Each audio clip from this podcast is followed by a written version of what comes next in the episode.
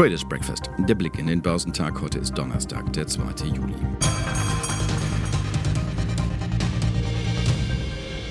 Börsen werden von Erwartungen getrieben. Und wo die Fakten für Konkretes nicht reichen, muss die Hoffnung ran.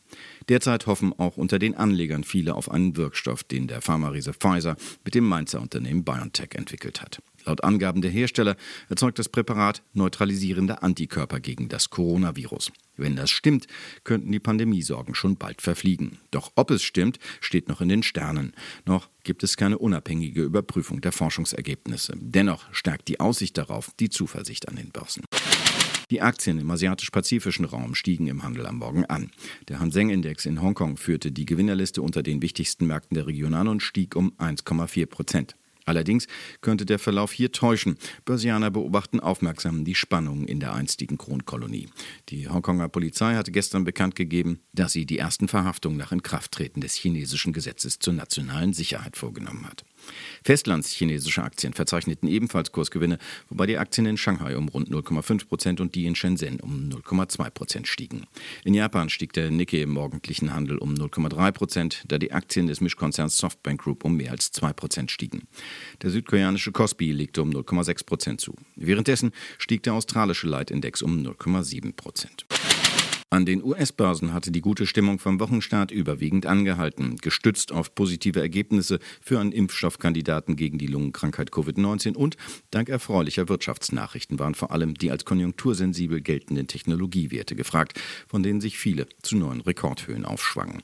Der Dow Jones Industrial hingegen schloss leicht im Minus. Die Privatwirtschaft erholte sich spürbar von dem Schock der Corona-Krise. Nach Angaben des Arbeitsmarktdienstleisters ADP kamen im Juni insgesamt 2,4 Millionen Millionen Arbeitsplätze hinzu. Darüber hinaus wurde die Entwicklung im Vormonat Mai stark revidiert. Nachdem zunächst ein hoher Arbeitsplatzabbau bekannt gegeben worden war, ergibt sich nach neuen Zahlen ein Arbeitsplatzaufbau um rund drei Millionen Stellen. Zudem hatte sich die Stimmung in der Industrie im Juni deutlich aufgehellt und signalisiert nach dem Einbruch in der Corona-Krise wieder Wachstum. Das im späten Handel veröffentlichte Protokoll der letzten US-Notenbank-Sitzung lieferte derweil keine großen Impulse. Der marktbreite Standard Poor's stieg um 0,5 Prozent auf 3.115 Punkte. Für den technologiegeprägten Nasdaq 100 ging es um 1,2 Prozent auf 10.279 Zähler nach oben. Bei fast 10.322 Punkten hatte er im Handelsverlauf den bislang höchsten Stand seiner Geschichte erreicht. Der Dow gab um 0,3 Prozent auf 25.734 Punkte nach. Der Leitindex hatte in den drei Monaten bis Dienstag den größten Quartalsgewinn seit mehr als drei Jahrzehnten verzeichnet. An der Dow-Spitze schnellten die Aktien von Pfizer um gut 3% in die Höhe. Der Pharmakonzern und das Mainzer Biopharmaunternehmen BioNTech hatten einen ersten Testerfolg für ihren Covid-19-Impfstoffkandidaten gemeldet. Die in den USA gehandelten Hinterlegungsscheine von BioNTech büßten anfängliche Gewinne ein und schlossen fast 4% tiefer. Hierzulande begann das neue Börsenhalbjahr mit Verlusten und mit Verzögerung. Am Morgen hatte eine technische Störung zum Auftakt den Citra-Handel an der deutschen Börse für rund drei Stunden zum Erliegen gebracht. Danach verlief der Handel für den DAX fast ausnahmslos in der Verlustzone. Zum Schlussgang stand der deutsche Leitindex dann wieder tiefer mit minus 0,4 Prozent bei 12.260 Punkten. Anders beim MDAX, der gestützt unter anderem durch erneut satte Kurszuwächse bei Krisengewinnern wie dem Essenslieferanten Delivery Hero, Batteriehersteller Warta und dem Kochboxenversender HelloFresh mit einem Aufschlag von 0,9 Prozent bei 26.080 Zählern schloss. Im Leitindex stand einmal mehr Wirecard im Fokus. Nachdem sie in den vergangenen Tagen für irrwitzige Zuwächse bei den Aktien des skandalbelasteten Zahlungsdienstleisters gesorgt hatten, machten die ersten kurstreibenden Zocker gestern Kasse. Die Aktie verbilligte sich um mehr als 16 Prozent. Mehr und mehr rückt nun auch die Fortführung des verbliebenen Restgeschäfts in den Blick. Dem Unternehmen droht die Zerschlagung. Gleichzeitig fand eine Razzia am Konzernsitz statt. Versicherer Allianz hat derweil wegen des Skandals die Einstellung seiner Zahl-App Pay and Protect bekannt gegeben, die zusammen mit Wirecard entwickelt worden war. Tagessieger waren Merck. Die Darmstädter müssen nämlich nicht mehr befürchten, dass die EU-Kommission ihre Vorwürfe im Zuge der Übernahme des US-Laborausrüsters Sigma Aldrich weiter verfolgt.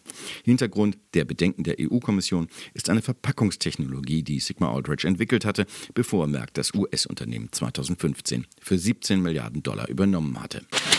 Deutlicher Minus schlossen hingegen Continental, nachdem es dort gestern ebenfalls eine Razzia wegen des VW-Dieselskandals gab. VW-Vorzüge gaben ebenfalls nach. Die Autowerte dürften auch heute unter Druck stehen, denn gestern kamen noch die jüngsten Verkaufszahlen aus den USA. Die Corona-Pandemie hat den US-Automarkt im zweiten Quartal kräftig ausgebremst. Das bekamen auch Volkswagen und BMW zu spüren. In den drei Monaten bis Ende Juni wurden nur 69.933 Neuwagen mit dem VW-Logo verkauft, wie das Unternehmen mitteilte. Das entspricht einem dicken Absatzminus von 29 Prozent im Vergleich zum Vorjahr. Ähnlich die Entwicklung bei BMW. Seit Jahresbeginn sanken die Verkäufe um rund 28 Prozent. Bei der Tochter Mini sah es noch schlechter aus. Hier gab es im Quartal einen Rückgang um 42 Prozent und im bisherigen Jahresverlauf um 39 Prozent. Es kann also nur besser werden. So wirkt die Stimmung vor Beginn des heutigen Handels. Zuversicht ist angesagt. An den Terminen liegt es aber wohl weniger. Heute werden die Arbeitsmarktdaten für die Eurozone veröffentlicht. Erwartet wird ein Anstieg der Arbeitslosenquote von 7,3 auf 7,7 Prozent. In den USA stehen neben den Industrieaufträgen vor allem die Arbeitsmarktdaten im Blickpunkt. Für die Arbeitslosenquote wird ein Rückgang von 13,3 auf 12,2 Prozent erwartet. Wichtige Unternehmenszahlen stehen nicht an. So wird der DAX mit Aufschlägen erwartet. Experten berechnen den Leitindex zu Handelsbeginn bei 12.330 Punkten.